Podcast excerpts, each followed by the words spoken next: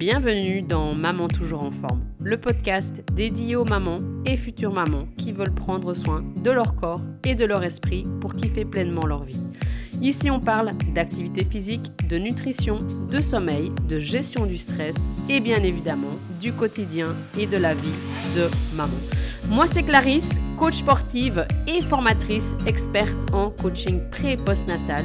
Je te partage ici conseils et astuces concrètes et bien évidemment applicables au quotidien de maman afin que tu puisses avoir plus d'énergie dans ton quotidien, perdre enfin du poids sans faire de régime pour retrouver pleinement confiance en toi et également je te permettrai de prendre chaque jour un moment de qualité pour toi sans culpabiliser.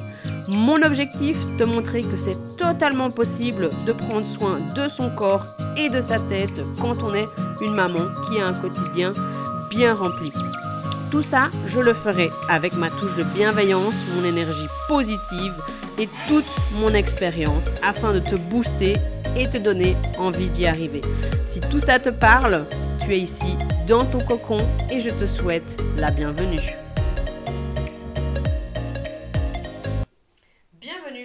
Nouvel épisode de podcast de Maman toujours en forme. J'espère que vous allez bien.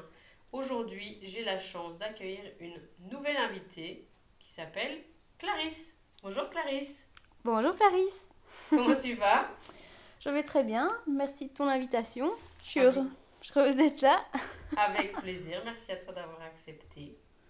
Est-ce que tu pourrais te présenter, nous dire ce que tu as envie de, de dire sur toi? Qu'est-ce que je peux vous dire sur moi? Donc, euh, je suis sage-femme de formation. Ça fait maintenant plus de 10 ans que j'exerce ce métier. J'ai travaillé en milieu hospitalier, donc aussi bien en salle de naissance qu'en maternité, euh, en néonat aussi. Euh, j'ai fait aussi de la consultation prénatale, enfin bref, un peu tout le tour de la maternité. Mhm. J'ai aussi travaillé en libéral, donc accompagner les mamans euh, qui rentraient à la maison avec leur petit bébé. Et fait aussi de la préparation à la naissance. Euh, donc ça, c'était vraiment la première étape professionnelle, si je peux m'exprimer ainsi. Et alors la seconde étape, elle s'est vraiment déroulée dans les centres de fertilité, euh, enfin dans un centre, pardon, plus précisément. Donc là, j'ai travaillé euh, deux bonnes années. Voilà. Et à côté de ça, en parallèle, je développe aussi donc toutes des activités en lien avec la sexologie et la thérapie de couple. Et donc du coup, je me suis spécialisée vraiment dans l'accompagnement, je dirais, des, des couples euh, autour de la parentalité, de la périnatalité, tant euh, au niveau sexo qu'au niveau couple. Donc voilà ce que je fais pour le moment. Ok, chouette. ça. Donc, tu allies vraiment les deux côtés, euh, le côté euh, lié euh, parentalité, aider aussi les, les futurs parents. Ça fait partie de, de ce que tu fais?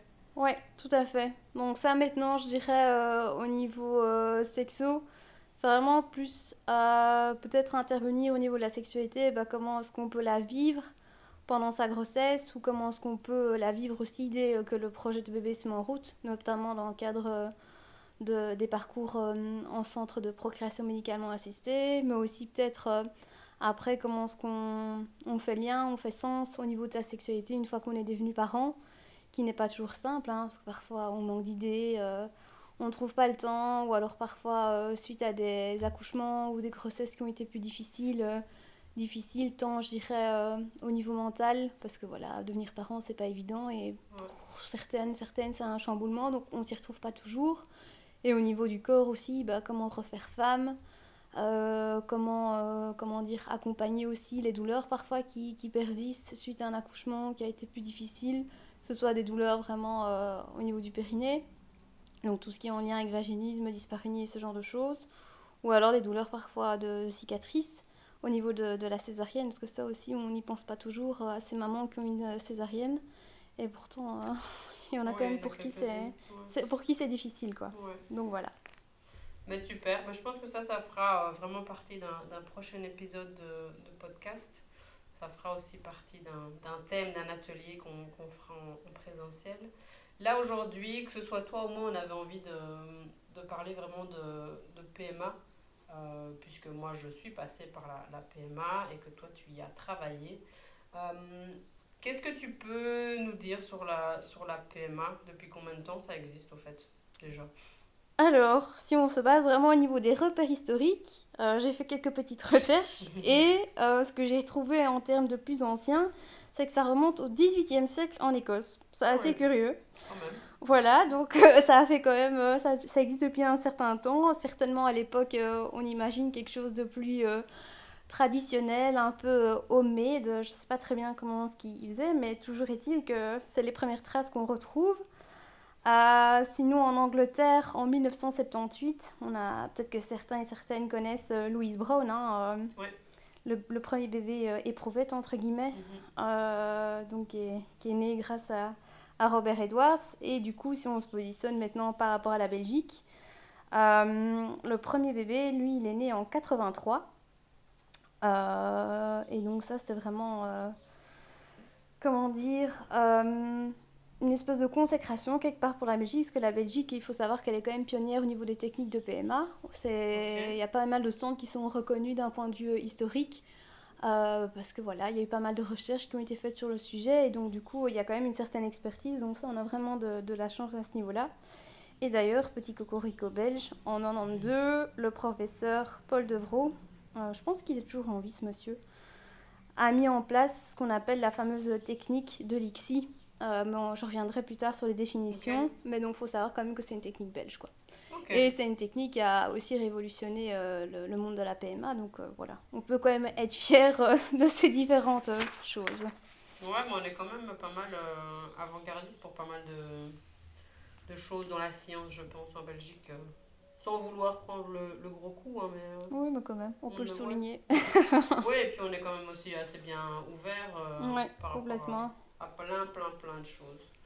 Mais c'est intéressant déjà, tout ça. Bah justement, par rapport à la notion d'ouverture, euh, ça, ça peut faire, comment dire, la, transition par rapport à la suite.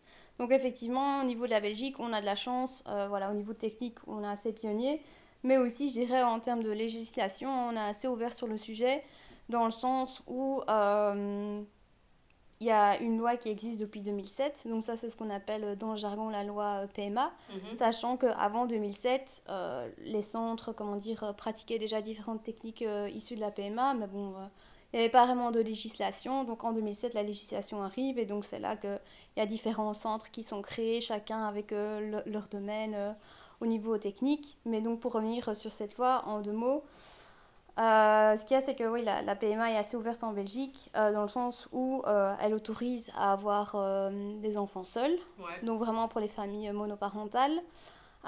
Pour les couples lesbiens aussi, c'est une possibilité. Donc c'est quand même pas rien non plus. Pourquoi est-ce que je dis ça? Parce que si on fait simplement un comparatif avec la France, Ouais. alors c'est vrai qu'à l'heure actuelle, il y a une possibilité pour les couples lesbiens, pour les femmes, enfin pour les femmes seules, ça je suis pas sûre par contre. Mais en tout cas les couples lesbiens, ça je suis sûre. Euh, maintenant, ils ont la possibilité de le faire, mais ça a été fait. euh, Enfin, je veux dire, la loi est passée il y a deux ans peut-être maintenant. ça, Donc c'est vraiment euh, quelque chose qui est assez récent. Même si c'était dans les projets, ça a été vraiment acté il y a peu. Et dans les faits, parce que c'est ce que les patients, euh, les patients pardon, qui venaient en centre euh, me remontaient, c'est que euh, elles sont sur liste d'attente et clairement, c'est pas les dossiers prioritaires. Quoi. Et donc ça, en Belgique, pour le coup, il n'y a pas de différenciation, hein, je dirais, par rapport au sexe, par rapport à l'âge. Et donc j'ai envie de dire, c'est tout le monde welcome, euh, tout en respectant euh, ce, ce cadre légal. Parce que là, clairement, on peut pas faire n'importe quoi non plus. Il y a un moment donné, euh, sinon on irait un peu dans tous les sens. Donc ça, il y a vraiment cette loi qui, qui est là et qui réglemente les choses et qui offre pas mal d'ouverture pour les différentes familles, quelle que soit la, la dimension qu'on qu'on veut y apporter. quoi. Le seul truc où c'est un peu flou, euh, je dirais à l'heure actuelle, c'est par rapport à la gestation pour autrui, donc la GPA. Euh, c'est pas que c'est interdit, c'est pas que c'est permis non plus, il y a un peu un, vide juridique, enfin un flou. Donc, euh, donc voilà. Mais sinon, pour le reste, au niveau des familles monoparentales ou les, des couples lesbiens, ça c'est tout à fait réglementé. Donc voilà. Comme les, les dons de sperme est réglementé, qu'ils soient anonymes ou pas, euh, le don d'ovocytes aussi est euh, réglementé, euh, qu'il soit anonyme ou pas. Donc tout ça est bien cadré, donc il y a vraiment différentes possibilités. Mais on reviendra peut-être plus tard sur les définitions. Ouais, ouais, non, c'est assez bien fait. C'est vrai que nous, quand on est passé par la PMA, effectivement, on s'est senti accueillis comme n'importe quel autre couple. Et c'est vrai qu'on avait discuté pas mal aussi dans la, dans la salle d'attente, hein, parce qu'on était aussi tombé sur un, un, couple de femmes qui venaient, elles, de France et qui disaient justement qu'elles avaient préféré la Belgique pour éviter tout ce côté file d'attente parce que euh, c'est un peu, ben, on vous offre un service, mais vous, vous allez devoir attendre, quoi. Et donc, c'était un petit peu le, le reproche qu'elle faisait euh, à la France. Alors qu'ici, ben, non, comme tu dis, tout le monde est, tout le monde est bienvenu et c'est ça qui est, c'est ça qui est vraiment super, quoi. C'est une belle, une belle invention. Oui. Bah, oui, alors vraiment de rebondir sur le fait que tout le monde est bienvenu euh, et vraiment j'insiste là-dessus qu'il n'y a pas de discrimination par rapport au fait qu'on puisse avoir un, un projet pardon, qu'il soit seul ou pas. Alors c'est sûr qu'en fonction des centres, par exemple bah, l'accompagnement d'une psy et ce genre de choses, ça c'est des, des règles qui sont plutôt internes. Euh, donc c'est vrai que parfois il y a certains dossiers qui vont entre guillemets coincer, si on peut appeler ça un dossier. Euh, parce que parfois on se rendra compte que peut-être euh, pour la femme, comment dire, il faut un petit peu temporiser, enfin un petit peu remettre les choses en perspective. Et donc pour certaines, elles peuvent s'en sentir peut-être jugées par rapport à ça, mais vraiment, enfin, je tiens vraiment à souligner qu'il n'y a pas une question de jugement, c'est juste que on se rend compte de ce que c'est euh, d'être parent, de ce qu'implique tout le, le, schéma aussi euh, en PMA. Euh, c'est quand même pas rien, entre guillemets, tout ce, tout ce parcours, qui soit, comment dire, court, long, avec beaucoup d'interventions ou pas, enfin, peu importe, ça a quand même conséquence, ça pèse, et, et donc, du coup, voilà, donc faut vraiment voir, j'ai envie de dire l'équipe comme une alliée pour être euh, soutenante et, comment dire euh, et, vraiment être loin euh, de tout ce qui est discrimination et, ce genre de, de clichés qui, qui pourraient apparaître quoi. Donc voilà. Oui parce que l'équipe en PMA n'est pas là pour mettre des bâtons dans les roues aux, aux, différents projets. C'est plus là pour les, les accompagner correctement et justement comme tu disais un parcours PMA peut être très court et très simple mais comme il peut être très long et très compliqué et je pense que le but notamment aussi de, du, du, passage chez la psy en fonction du centre dans lequel on va peut, entre guillemets, mettre la maman ou le, ou le couple euh, sur un, un, bon chemin pour être aidé correctement et faire face au mieux à ces difficultés qui pourraient être rencontrées aussi. Oui, tout à fait. Le but, c'est vraiment d'un accompagnement. Alors oui, il y a cette notion de psy au niveau du centre. Maintenant, j'ai envie de dire, euh, le le petit bémol qu'il y a euh, au niveau des centres, c'est que euh, on est fort limité à l'aspect médical. Euh, donc, parfois, c'était des choses qui, étaient compliquées à vivre pour les femmes ou pour les couples, parce que voilà, on a l'impression d'être instrumentalisé au niveau de son corps. Il y a une espèce de focus comme ça qui se fait sur la vie intime et sexuelle des couples, ou faire l'amour sur commande, ce genre de choses, c'est des choses qui peuvent être compliquées. Euh, et donc parfois l'accompagnement est un peu, comment dire, euh, lacunaire à ce niveau-là. Maintenant, il faut pas, comment dire, sur le côté ou en dehors des centres, il y a tout à fait la possibilité d'avoir euh, des ressources et de l'aide dans son sens. Il y a, comment dire, pas mal d'accompagnement qui peut se faire par le massage, par exemple, ou c'est un lieu où on peut voilà, se poser, l'accompagnement autour de, de, groupes de parole et, de choses comme ça. Ce sont des choses qui existent. Donc, il ne faut pas hésiter à aller chercher des, ressources aussi à ce niveau-là. Euh, parce que, voilà, au niveau des centres, c'est vrai que c'est un peu compliqué. Enfin, euh, maintenant, peut-être que ça va évoluer dans un sens positif euh, du fait que les patients remontent que ce sont des choses qui soient compliquées.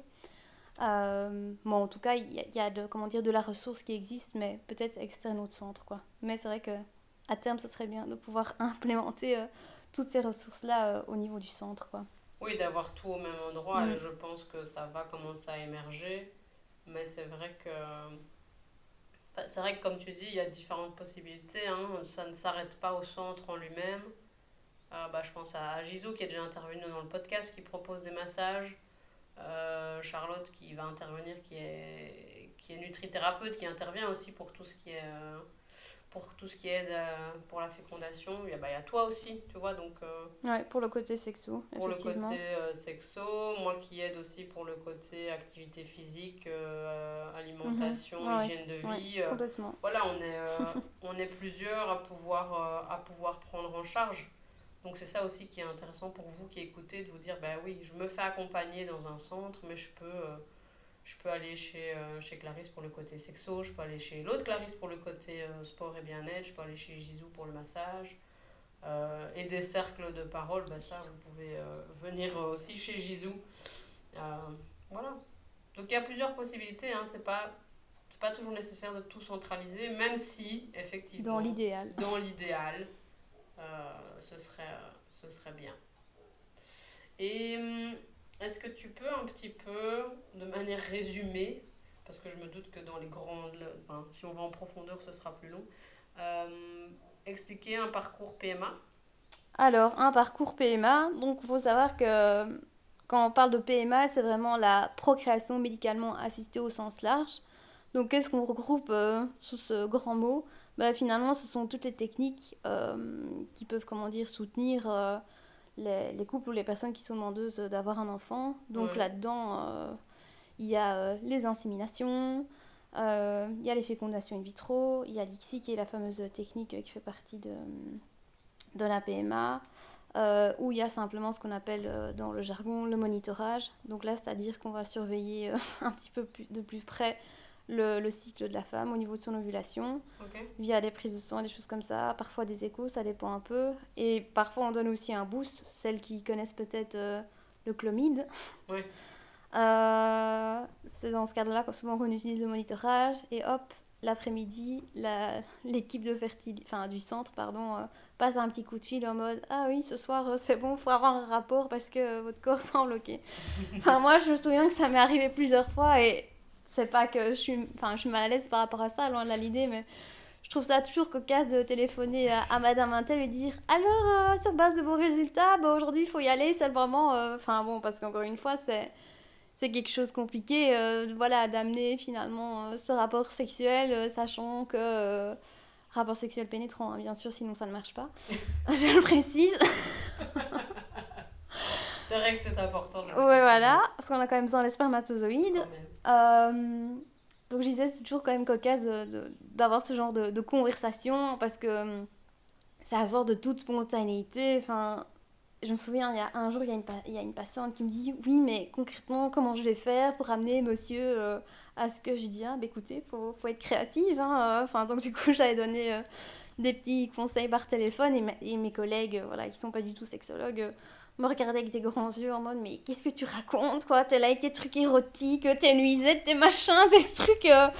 Enfin, bon, bref, après, je sais pas finalement si, si la maman était enceinte, parce que voilà. Dans le centre où je travaille, c'était quand même à tour de rôle qu'on donnait les, les résultats, c'était pas toujours la même personne.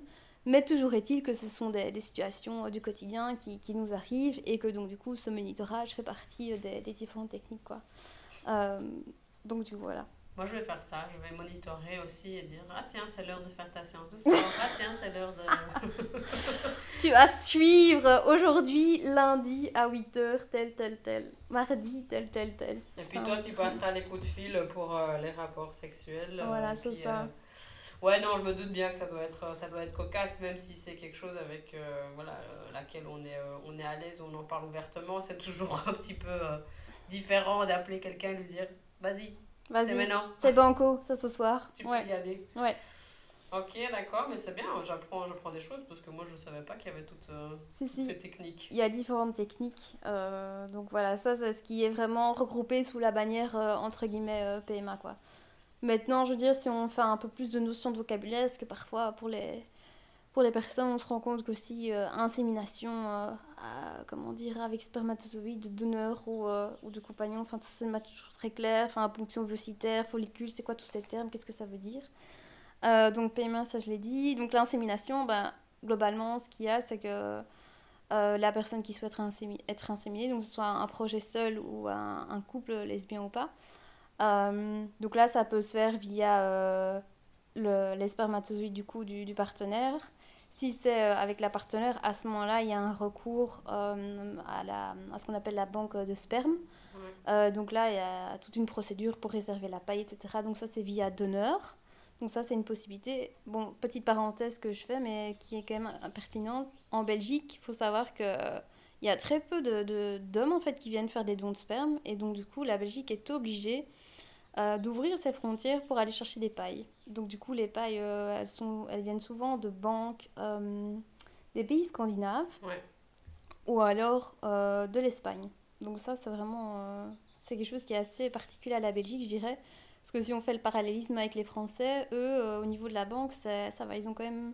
Ils savent couvrir le territoire, mais bon, c'est vrai qu'en Belgique, la particularité, c'est qu'il y a plus de femmes seules et plus de couples lesbiens, vu qu'en France, tout ça n'a pas été fort bien accepté pendant un certain temps. Donc et voilà. Euh, du coup, euh, si jamais il y, y, a des hommes qui nous, euh, qui nous écoutent, s'ils veulent faire des dons, des dons, comment ça se passe? Est-ce que tu sais un peu expliquer brièvement? Oh, bah ça c'est facile, hein. donc là il faut prendre contact avec le centre de fertilité. Il y a évidemment certains examens sanguins à faire par mesure de sécurité. Et puis, comment dire, une fois que les examens sont ok et que tous les checks sont ok aussi, à ce moment-là, l'homme se rend en centre de fertilité, il y a masturbation, production de, l'échantillon de spermatozoïdes, le spermatozoïde est récolté euh, par le laboratoire, le laboratoire euh, traite les spermatozoïdes et paf, ça part dans, dans le circuit en fait. Donc c'est vraiment très facile, il n'y a pas besoin de stimulation, de prendre des médicaments ou que sais-je, contrairement euh, à la femme qui fait justement un, un, ce qu'on appelle un don d'ovocytes. Quoi. Donc c'est très facile. et euh, est-ce que c'est euh, rémunéré comme dans les pays scandinaves ou pas? Ouais, alors euh, jusqu'à présent, c'est rémunéré à hauteur de 50 euros. Maintenant, peut-être que ça a évolué, ça c'est possible. ouais. Et alors, deuxième info, tant qu'on y est par rapport aux questions des dons. Donc, le don est anonyme en Belgique, pour l'instant en tout cas. Et alors, du coup, ce qu'il y a, ça c'est pour tous les dons de façon générale. La paillette de sperme utilisée peut, euh, comment dire, donner maximum 6 enfants vivants. Donc, c'est-à-dire que le, monsieur qui donne, il aura maximum 6 enfants issus de ces spermatozoïdes. Il peut pas en avoir 250, par exemple, comme il y a eu euh, dans, dans certaines affaires un peu louches, justement, où euh, il n'y avait pas de législation propre. Donc, ici, tout ça est bien cadré en Belgique. Donc là, vraiment, les hommes peuvent être sécurisés par rapport à ça. Enfin, je dis les hommes, mais parfois, ça peut être aussi une question de couple. Hein, oui. Euh, parfois, la, la, partenaire n'est pas toujours d'accord euh, pour x, y raison. Et donc, euh, du coup, voilà. Enfin, les gens qui sont en projet d'eux, on va dire ça comme ça, peuvent être vraiment sécurisés par rapport à ça. Quoi. Donc, ça, il n'y a, y a pas de souci par rapport au don. Au don anonyme, en tout cas. Parce que le don peut être aussi non anonyme. Et donc là, c'est des conventions qui sont particulières. donc, c'est-à-dire que là, le donneur est connu. Et donc, là, la procédure est un petit peu différente dans le sens où euh, c'est des procédures euh, légales qui sont bien spécifiques et là il y a des spécificités aussi par rapport euh, au centre. Quoi. Donc voilà. Ok, d'accord. Et dans les dons, si je ne me trompe pas, il y a aussi les dons de vos sites. Ouais, donc ça au niveau des dons de vos sites, pareil, ça peut être un don qui peut être anonyme ou pas. Si c'est une donneuse anonyme, bon bah là les ovocytes, entre guillemets, vont dans un pool commun. Et donc là, bon, on ne sait pas qui, qui, va les recevoir. Les dons en Belgique sont assez précieux parce que là, il y a encore moins de donneuses que de donneurs. Ah euh, peut-être parce que la procédure est plus complexe. Parce que finalement, ce qu'il y a, c'est que quand on fait un don d'ovocytes, enfin, qu'on décide en tout cas d'aller dans ce sens-là, il y a euh, rencontre normalement avec psy. Euh, il y a tous les examens médicaux classiques aussi, et puis il y a tout le processus de stimulation ovarienne. Donc c'est comme une femme qui, qui, va se faire ponctionner finalement. Euh, donc il y a les injections avec les médicaments, il y a les prises de sang, les examens, et puis le passage en salle d'op euh, pour ce qu'on appelle le pick-up. et donc, donc voilà. Là par contre, au niveau des fréments, je crois que c'est un peu plus. Ça, ça dépend des centres. Donc ça, il faut voir, mais comme c'est plus risqué, entre guillemets les femmes sont effrayées de façon plus, plus importante. Quoi. Mais ce qu'il y a, c'est que le don en Belgique est gratuit. Et donc, euh, on ne peut pas être payé parce qu'on souhaite être donneuse. Enfin, on ne peut pas commercialiser ça si, on veut. quoi. C'est comme euh, le don de sang, en fait. Ça appartient au niveau du même process d'un point de vue législatif. Pardon. En tout cas, au niveau de la démarche, c'est dans ce sens-là que ça s'inscrit. Donc, il y a aussi euh, des, des, règles bien spécifiques. donc, voilà. Là, par contre, c'est un peu plus flou. Euh, en matière d'âge, par exemple, est-ce qu'il faut avoir des enfants ou pas euh, Est-ce qu'il faut avoir, euh, si on a 20 ans, est-ce qu'on peut donner? Enfin, c'est toutes des questions qui, qui peuvent se poser. Et, et, là, il y a un peu plus de latéralité, je dirais. Donc ça, il faut se renseigner auprès des centres. Donc ça, c'est pour les dons anonymes. Maintenant, il y a les dons d'ovocytes qui sont non anonymes. Et donc là, c'est entre couples, du coup. Et donc là, pareil, c'est une convention bien spécifique. Il y a aussi tous des tests euh, à faire. Euh, enfin, il y a une boucle particulière au niveau euh, thérapeutique à suivre, enfin, médical. et donc là, ça permet ben, oui, d'entrer plus vite dans la boucle et plus vite d'avoir une, une, fille qui peut se, se, faire. Quoi. Donc, euh, du coup, voilà. Ouais, c'est quand même assez invasif, entre guillemets, les dons d'ovocytes. Et euh, que je, je rebondis sur les, les différentes injections d'hormones, là, ça peut, euh, ça peut quand même aussi, après, dans le, dans le futur, impacter pas mal la, la dame, non? Toutes ces injections. Ou c'est, entre guillemets, bah, ça passe. Ce qu'il y a, c'est que sur le banc même, Bon, il y a, y a, plusieurs choses en fait. Il y, a, plusieurs éléments de réponse. Ce qu'il y a, c'est que dans nous, dans notre corps euh, de femme, euh, enfin, je veux dire, euh, avec utérus et ovaire, etc., avec ce système-là en tout cas, on a des hormones qui circulent tous les mhm. mois. Hein. C'est ce qui fait notre cycle en fait. ça circule de façon spontanée. Enfin, je veux dire, il y a des fluctuations, des, des, pics hormonales, etc., etc.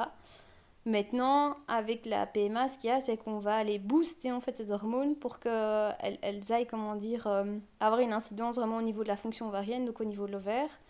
Et au niveau de l'ovaire, le but, c'est d'aller, comment dire, développer pas mal d'œufs, donc les petits ovocytes. Et donc, du coup, de stimuler aussi euh, les, différents follicules, quoi. Donc, les follicules, si vous voulez, c'est ce qu'on voit au niveau de l'échographie quand on fait euh, le, suivi FIV, enfin le suivi PMA, pardon, dans le cadre d'une ponction le, médecin, qu'est-ce qu'il fait? Il fait l'écho endovaginal euh, et donc il voit en fait sur l'écran des follicules. Il voit pas d'ovocytes. Je, je, je, fais vraiment un focus là-dessus parce que parfois les, les, patients ne comprennent pas très bien. Ils disent euh, après la ponction Ah, mais on m'avait dit qu'il y avait 5 euh, œufs. oui, en fait, ce qu'il y a, c'est que pendant le suivi, il y a potentiellement 5 follicules, tout en sachant que tous les follicules ne contiennent pas des ovocytes.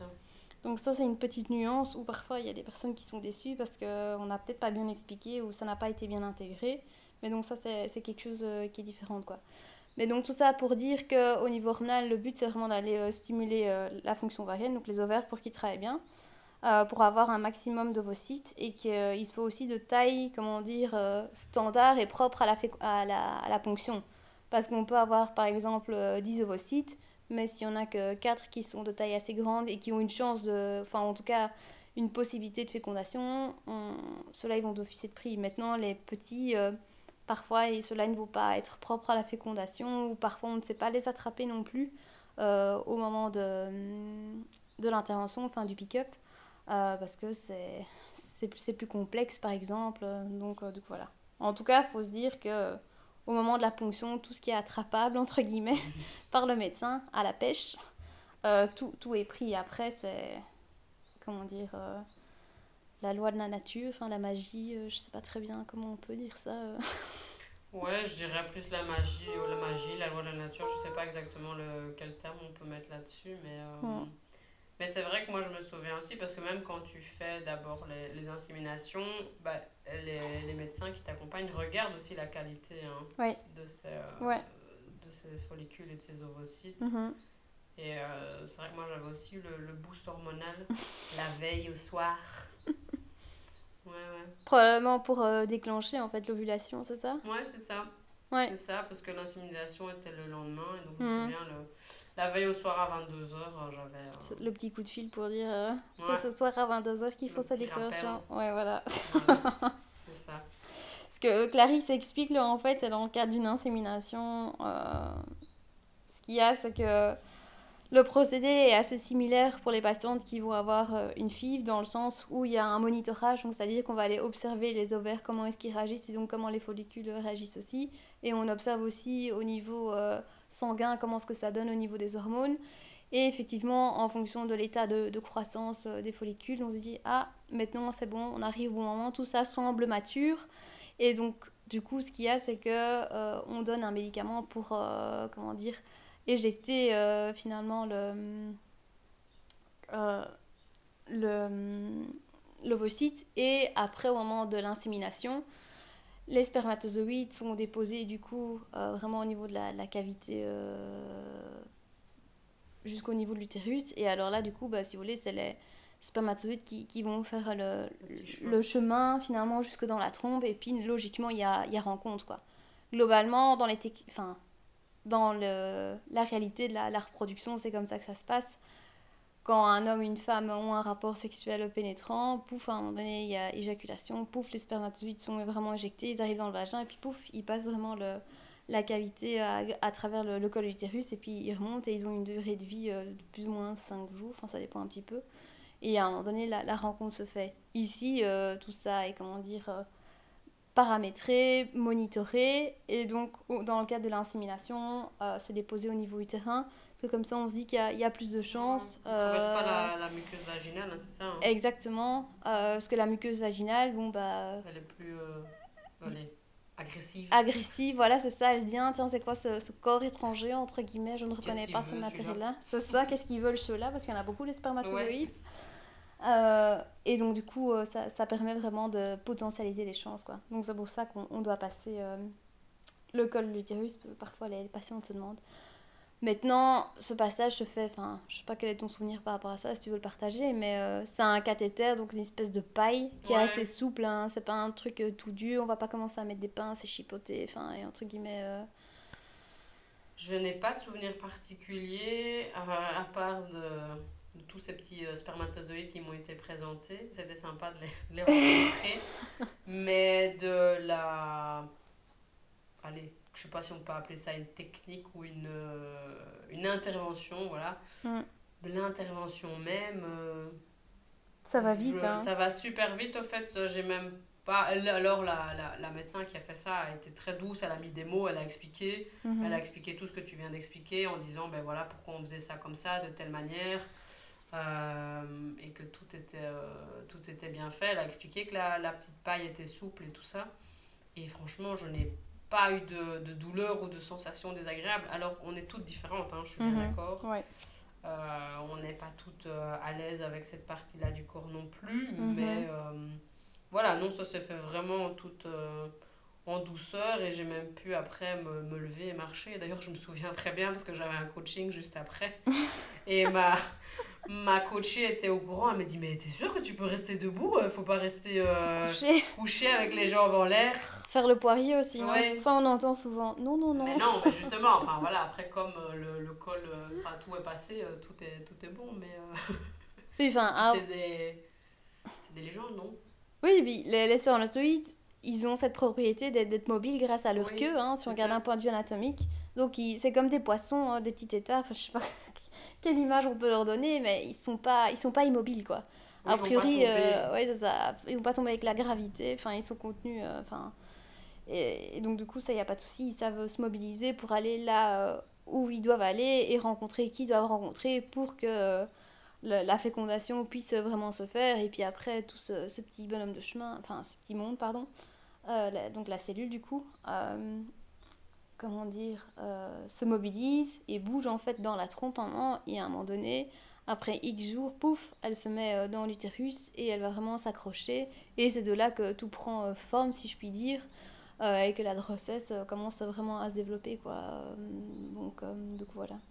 Et tout le monde passe d'abord d'office par une, une insémination, ou parfois certaines personnes sont envoyées, enfin envoyées, j'aime pas le terme n'est pas exact, mais on leur euh, conseille plutôt une FIV. Ben, en fait, ça dépend au cas par cas. Euh, ce qu'il y a, c'est que quand les, les personnes viennent en centre de, de PMA ou de, de fertilité, il y a une première rencontre avec le médecin euh, voilà, pour un peu expliciter euh, quelle est la demande ou par quoi, enfin une mise au point plutôt qui les envoie. Souvent, c'est les gynécos qui, des, des, des patientes qui renvoient vers le centre de fertilité. Et il y a parfois un historique qui est déjà fait et parfois pas. Et donc là, il y a vraiment une remise au point, donc on, on part de zéro. Et donc, il y a différents examens qui peuvent être proposés, comme des prises de sang pour savoir justement où on en est, par exemple, au niveau de la réserve hormonale de la patiente, euh, euh, réserve ovarienne, pardon, de la patiente. Euh, on voit aussi où est-ce qu'elle en est au niveau de ses hormones, comment est-ce que le système fonctionne de façon générale. Et il y a aussi euh, des examens gynéco euh, plus spécifiques qui sont réalisés, euh, comme ce qu'on appelle l'hystérosalpingographie. Ouais. Euh, donc ça, par contre, c'est plus invasif comme examen. Donc euh, c'est un Mhm. examen qui permet d'aller voir s'il y a la perméabilité au niveau des trompes et Ouais. voir s'il y a quelque chose qui pourrait, entre guillemets, le bloquer. Donc ça, ça se fait via un radiologue, donc c'est plus spécifique. Et il y a un examen qui est plus doux que l'hystérosalpingographie, c'est ce qu'on appelle... Euh... oh, je reviens plus sur le mot maintenant. Je l'ai fait mille fois, ce truc-là, avec la mousse. Oh là là. Ça, ça se fait en, en cabinet de consultation gynéco. C'est... Enfin bref, je retrouve si le mot me revient, je, je vous le repartage. ouais. ouais. Mais donc là, c'est globalement, c'est le même principe que l'hystéro, si ce n'est qu'il est plus doux, euh, dans le sens où c'est de la mousse qui est envoyée. Enfin, c'est un produit qui, ouais, qui est comme de la mousse. Et donc là, ça permet de voir euh, s'il y a perméabilité au niveau des trompes ou si éventuellement on voit un obstacle, mais c'est un peu, comment dire, imprécis comme examen, mais il est moins invasif. Donc c'est pour ça qu'on a tendance à plus se proposer euh, plutôt que l'hystérosalpingographie qui est le plus invasif. Maintenant, tous les centres ne le proposent pas parce que les médecins ne sont pas toujours formés ou qu'il n'y a pas euh, toujours le, matériel de, disponible non plus. Donc, euh, coup, voilà. Donc, ça, c'est plus vraiment du côté de la femme. Et du coup, chez l'homme, bah, l'examen en général euh, qui est fait, c'est euh, une analyse euh, des spermatozoïdes pour voir si eux, ils sont en bonne santé, donc euh, s'ils bougent bien, s'ils sont suffisamment nombreux, etc. etc. Et s'il y a éventuellement dans l'historique de l'homme quelque chose de spécifique, je sais pas moi, des orions qui peuvent atteindre la fertilité de l'homme ou ce genre de choses, enfin une pathologie quelconque qui pourrait, comment dire, rendre sensible à la fertilité. Et une fois que cette étape est là, alors la, enfin cette étape est réalisée, pardon, à ce moment-là, euh, en général c'est là que c'est décidé euh, de faire euh, si on passe plutôt vers une insémination ou si on bascule directement euh, sur une FIV, voire même sur une FIV mais de type plutôt XI quoi. Donc c'est vraiment au cas par cas. Il n'y a pas de standard comme ça prédéfini, un toi euh, ce sera comme ça, non. Enfin vraiment sur base de, de clinique, de, de l'historique du patient. Ouais, voilà. Ouais. J'ai nouveau le, en tête le, le nom de l'examen, c'est l'IFOSI. Ok. Ça a été un petit détail. L'examen plus, euh, plus doux. Plus doux. Ouais, donc c'est ça, il n'y a pas un schéma classique, c'est pas euh, X insémination, puis. X FIV, et puis euh, c'est vraiment tous les, tous les paramètres sont analysés, Exactement. et de là, les patients ou la patiente, ou les patientes vont être dirigés vers la, l'étape qui leur conviendra le mieux, quoi. Voilà, c'est ça. Maintenant, c'est vrai que pour certaines patientes, parce qu'on sait que voilà, la FIV, c'est euh, quand même, euh, comment dire, un, un niveau plus élevé et plus sensible en termes de procédure, on va proposer plusieurs inséminations en se disant que il n'y a pas de raison, entre guillemets, que ça ne fonctionne pas. Et puis pour d'autres, on fait une ou deux inséminations, on se rend compte que ça ne va pas, la pouf, on va basculer sur, euh, sur plutôt une FIV, quoi. Mais encore une fois, c'est au cas par cas, c'est discuté, et je pense que s'il y a quelque chose, euh, comment dire, qui ne semble pas clair, ou euh, qui a des incompréhensions, ou ce genre de choses, je crois que c'est important de pouvoir euh, rebondir là-dessus et de pouvoir en discuter avec le médecin ou les, les médecins qui, qui travaillent dans le centre pour, comment dire, comprendre vraiment le pourquoi du comment, qu'est-ce qui a fait que, et, le cheminement derrière ça, quoi. Parce qu'il ne faudrait pas non plus rester avec des interrogations qui, pour, peut-être plus tard, pourraient susciter euh, de l'incompréhension, euh, de l'injustice, euh, de la colère, enfin, que sais-je, ce genre de choses où finalement, quand le dialogue a tout à fait été Mm.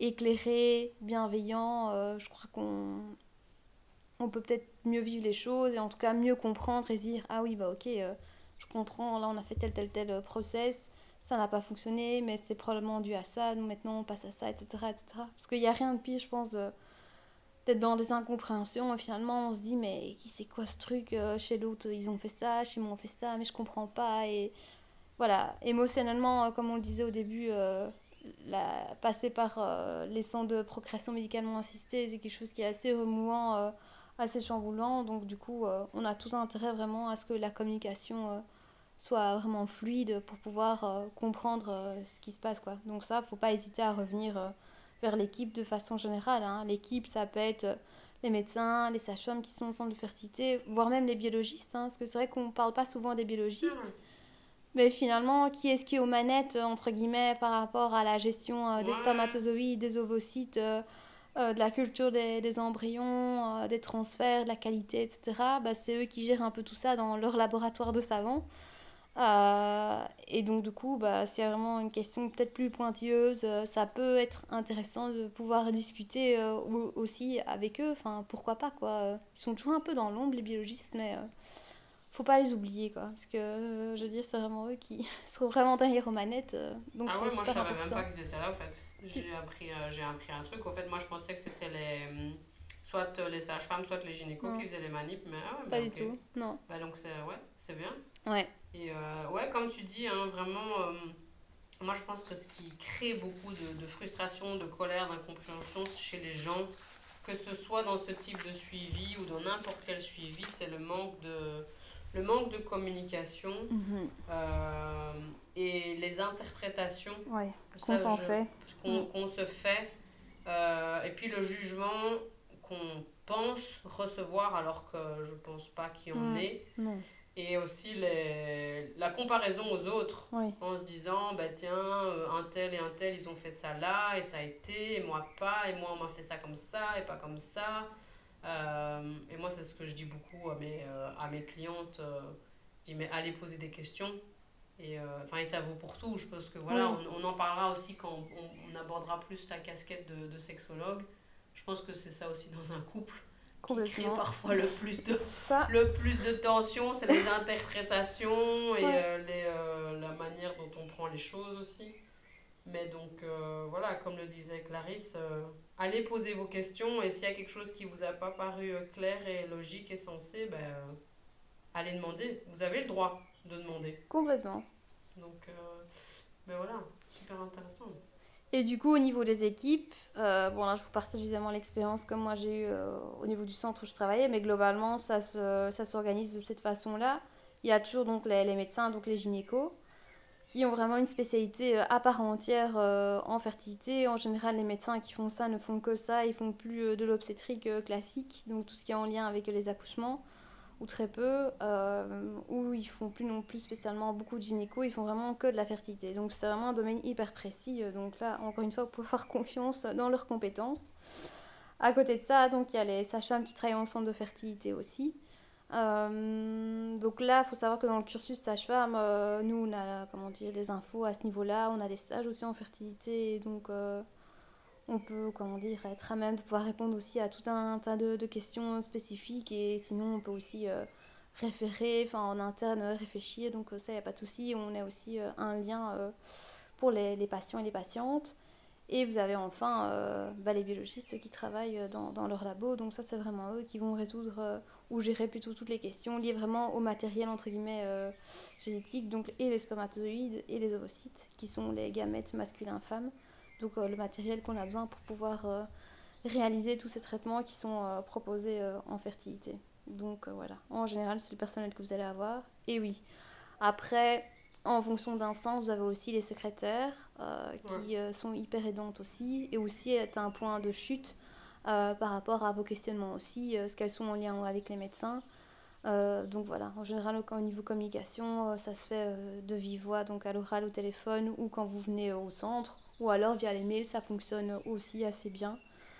Euh, donc voilà, donc faut vraiment pas hésiter euh, à, poser vos questions et comme le disait Clarisse, euh, à être fluide à ce niveau-là euh, pour pas rester sur des a priori ou des, des choses qui vous paraissent pas tout à fait claires. Enfin, parce que clairement ça peut, euh, ça peut comment dire engendrer euh, des, des sentiments, enfin des émotions qui sont peut-être pas très chouettes à vivre et on peut quand même faire euh, l'économie de, de ce genre de choses quoi.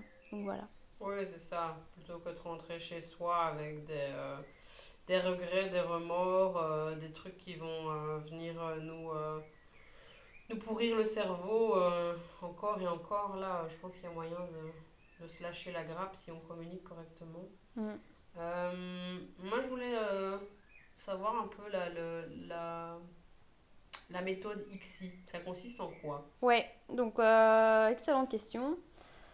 Donc si on replace en perspective l'ICSI, donc ça c'est dans le cadre euh, d'un ce qu'on va appeler entre guillemets chez nous euh, une fécondation in vitro. Donc le but c'est d'aller non seulement stimuler les ovocytes pour pouvoir aller après les, rechercher donc via le pick-up, donc c'est l'opération qui consiste à les prélever, donc le prélèvement en fait, et puis après de les mettre en, euh, en culture, donc en boîte avec les spermatozoïdes. Donc ça c'est euh, une fécondation in vitro classique.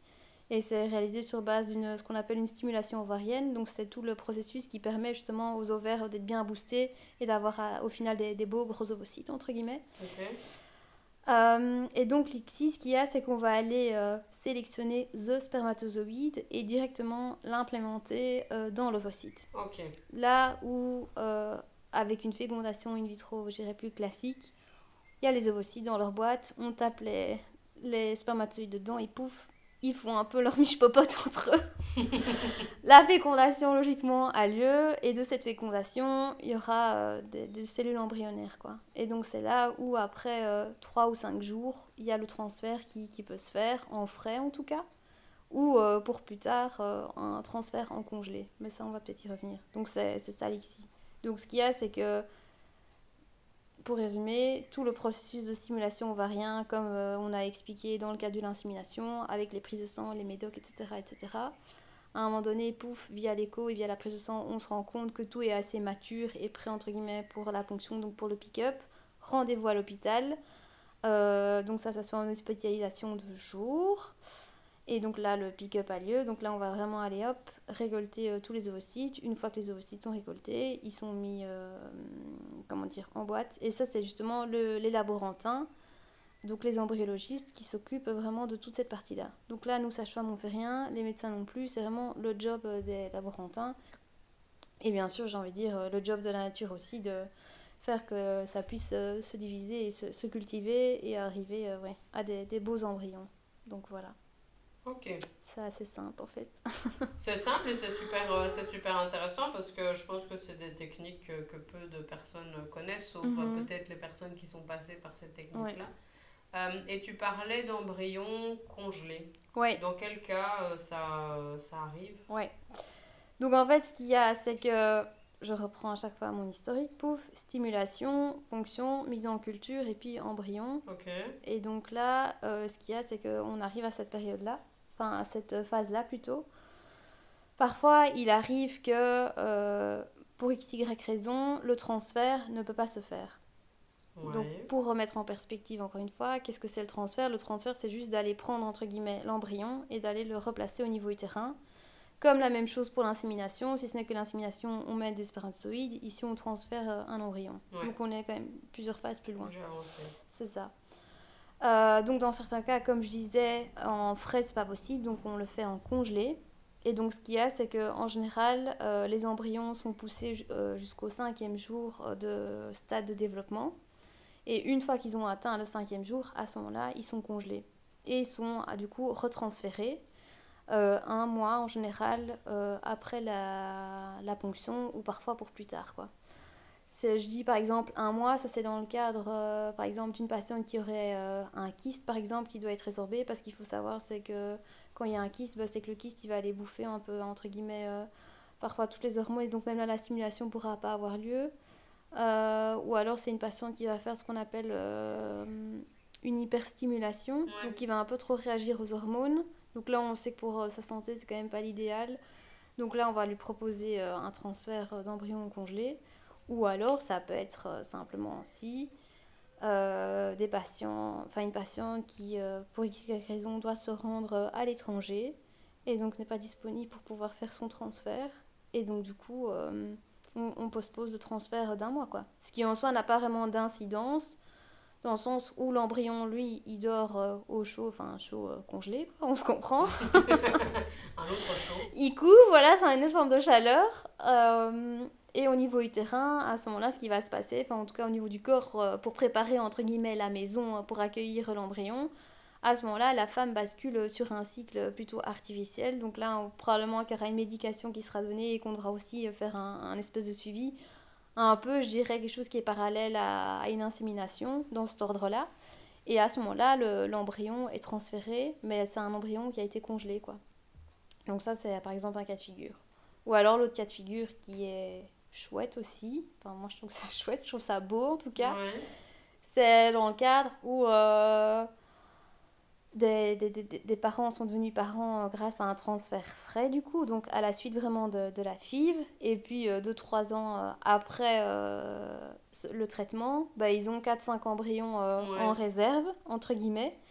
Et donc là, du coup, ils n'ont pas l'obligation, enfin, il n'y a pas.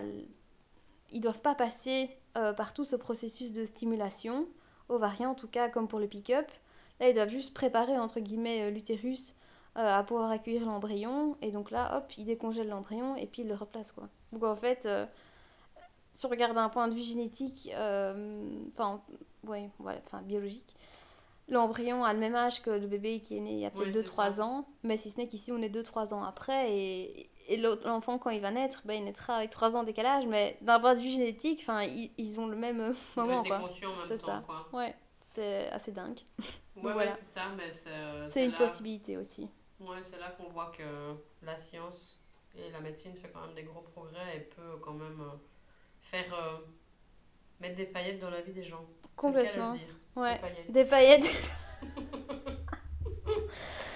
des belles paillettes des belles paillettes. Et tu parles de, de préparer, euh, de préparer l'utérus. Est-ce que tu as quelques conseils pour euh, améliorer la, la, fertilité, que ce soit du côté euh, de la femme ou du côté de l'homme? Parce que je sais que les, les, chiffres sont quand même assez, assez alarmants pour l'instant. Oui, ça... fertilité. Oui, c'est assez alarmant dans le sens où, voilà, bon, je vais rien vous apprendre en vous disant que on est un peu pollué euh, par les perturbateurs endocriniens, euh, pollué par euh, ce qui se trouve dans notre bouffe. Enfin, donc tout ça, ça, ça, joue entre guillemets sur la fertilité.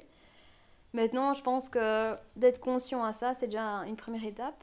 donc de réfléchir à peut-être comment on mange, réfléchir à, à, prendre des bonnes choses pour nous. Donc là, clairement, travailler peut-être en collaboration, soit avec des coachs spécialisés en la question, ou alors avec des nutritionnistes ou des diététiciens pour vraiment euh, améliorer la qualité, entre guillemets, euh, de ce qu'on ingère et donc du coup, euh, bah de, par ricochet, j'ai envie de dire, de, de, notre corps, quoi, tout simplement. faire attention aussi à tous les cosmétiques qu'on utilise, quoi. Ça, on n'en parle pas souvent, mais les crèmes, les parfums, enfin la peau, ça absorbe à fond, quoi. Et donc, ça, si on fait déjà attention à ça, c'est en plus, ou, ou parce que parfois on ne sait pas tout faire non plus, mais c'est pas mal aussi. Et de façon générale, euh, à notre hygiène de vie, quoi. En Belgique, il euh, y a quand même un problème d'alcool. ouais. On se rend peut-être pas toujours bien compte, mais euh, je veux dire, là pareil, le constat est assez alarmant et l'alcool, bah, c'est quelque chose qui est vraiment toxique. bah, pour toutes les, les, cellules quoi et bah, j'ai envie de dire tout ce qui a trait à la fertilité ça ça ça ne fait pas comment dire euh... pas que du bon quoi. ça fait pas que du bon et il n'y a pas de oh, je trouve plus mes mots c'est pas grave. C'est pas grave on va on va revenir sur tes mots après. Mais euh, donc tous les toxiques quoi. Donc alcool cigarettes euh, là pour le coup les études ont quand même démontré que en faisant attention à ça en réduisant sérieusement la consommation qu'il y avait vraiment euh, une qualité qui était améliorée tant au niveau des ovocytes que au niveau des des spermatozoïdes. Ouais oui, c'est ça, et je pense aussi un point qui est très souvent négligé, dont on ne parle pas assez et qu'on connaît dans les grandes lignes, c'est le sommeil. Oui. Alors oui, on nous dit de dormir entre 7 à 9 heures, c'est une chose. La deuxième chose, c'est que le sommeil doit être de qualité. Et récupérateur. Et récupérateur, parce que c'est à ce moment-là que le corps va notamment réguler tout système hormonal, que ce soit chez nous, mesdames, ou chez vous, messieurs. Euh, et que s'il n'y a pas de sommeil récupérateur, et énormément de gens ne dorment pas d'un sommeil profond, ou en tout cas n'en ont pas assez, euh, ben, il y a ces sentiments de, de, fatigue constant, et surtout au niveau des hormones, ça fait des gros dégâts. Et si en plus à ça on ajoute euh, l'alimentation qui est pas top, le manque d'activité physique. Physique, j'allais dire physique, ouais. L'alcool, la cigarette, ben, ça ne fait pas que des beaux des beaux résultats. Donc euh, voilà, il y a plusieurs tableaux sur lesquels vous pouvez jouer si vous êtes dans une situation où euh, vous, euh, voulez faire appel à la, procréation médicalement assistée. Mais choisissez un tableau à la fois. De nouveau, ça sert à rien de, s'engager dans trop de batailles en même temps et demandez-vous, ben voilà, sur quel tableau je peux d'abord commencer et quel sera le plus facile.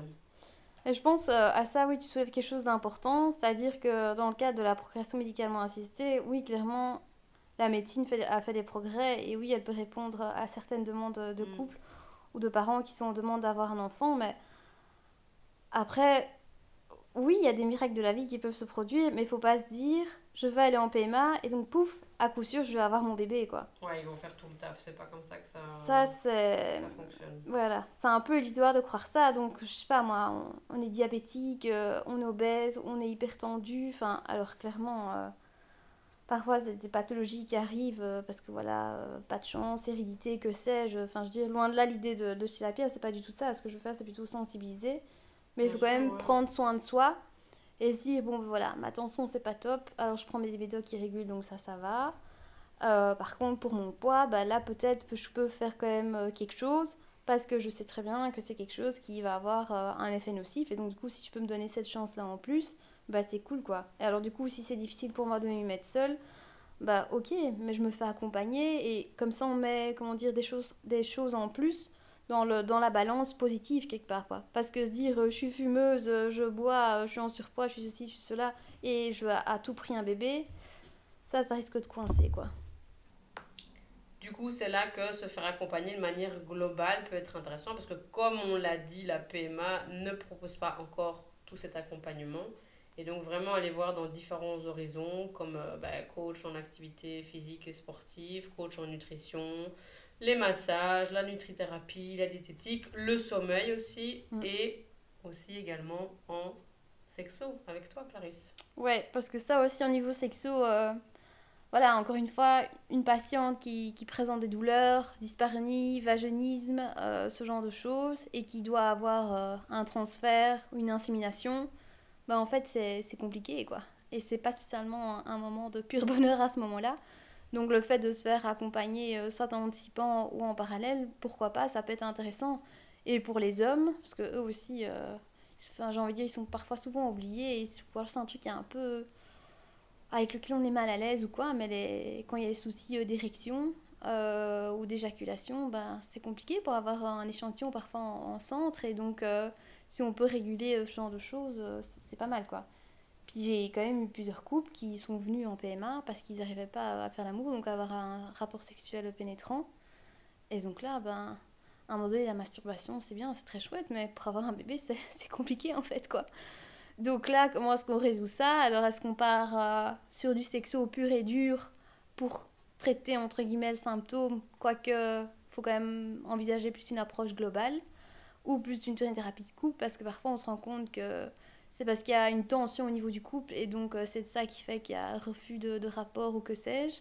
Donc c'est toujours intéressant euh, à aller explorer parce que souvent quand euh, c'est pas résolu, c'est ce que j'observe et c'est ce que la littérature nous montre, c'est que 5, 10, 15, 20 ans après, hop, ça revient au galop et paf, après il y a des tensions qui, qui sont au niveau du couple quoi. Donc ouais, c'est pas, c'est pas anodin j'ai envie de dire. Oui, non, c'est ça. Et c'est là qu'on voit que la, la sexo euh, peut vraiment apporter des solutions concrètes, comme tu le disais aussi, quand les, les rapports sont douloureux, parce que je rappelle qu'un rapport n'est pas censé être douloureux. Euh, petite parenthèse, parce que ça peut aussi venir d'un problème au niveau du périnée, hein, que ce soit chez nous, mesdames, ou chez vous, messieurs, parce que vous mm. avez aussi un périnée, messieurs. Mm-hmm. Mais ça, on vous en parlera lors d'un atelier qu'on tiendra en, en, présentiel, mais on vous tiendra au courant au moment voulu. Donc voilà, n'hésitez vraiment pas à vous faire accompagner euh, dans, tous les, euh, dans tous les domaines, surtout si vous avez un, projet, euh, un projet bébé. Et même si c'est un projet bébé hors PMA, hein, vous pouvez vous faire mhm. accompagner. Aussi. ce qui est bien, c'est de mettre des choses en place avant. Mhm. L'idéal, hein, bien évidemment, parfois, voilà, nul n'est tenu à l'impossible, on est bien, on est bien consciente. Mais sachez qu'on est là pour vous, on est plusieurs, que ce soit moi, que ce soit que ce soit Clarisse ou encore d'autres invités que j'ai eu sur ce, sur ce podcast. Euh, et pour terminer, Clarisse, tu pourrais nous dire où est-ce qu'on peut te, te, retrouver si certaines personnes qui nous écoutent là veulent prendre un rendez-vous avec toi? Euh, alors le plus facile, enfin moi en général je fonctionne via mail parce que parfois les gens ont besoin de déposer un peu leur histoire, donc ça via mail ou sinon euh, via mon, mon téléphone. sur les réseaux sociaux, sur ma page professionnelle du coup, Clarisse Portela, sexologue. Ou alors sur Instagram, le compte s'appelle Les Grenades de Vélus. Peut-être que si vous allez voir l'historique, vous allez comprendre pourquoi j'ai choisi cette appellation-là. Et euh, je consulte euh, dans le Brabant Wallon, euh, dans des centres. Donc, du coup, voilà. Là, pas hésiter à aller visiter les pages et, et me retrouver. je vous accueillerai avec plaisir.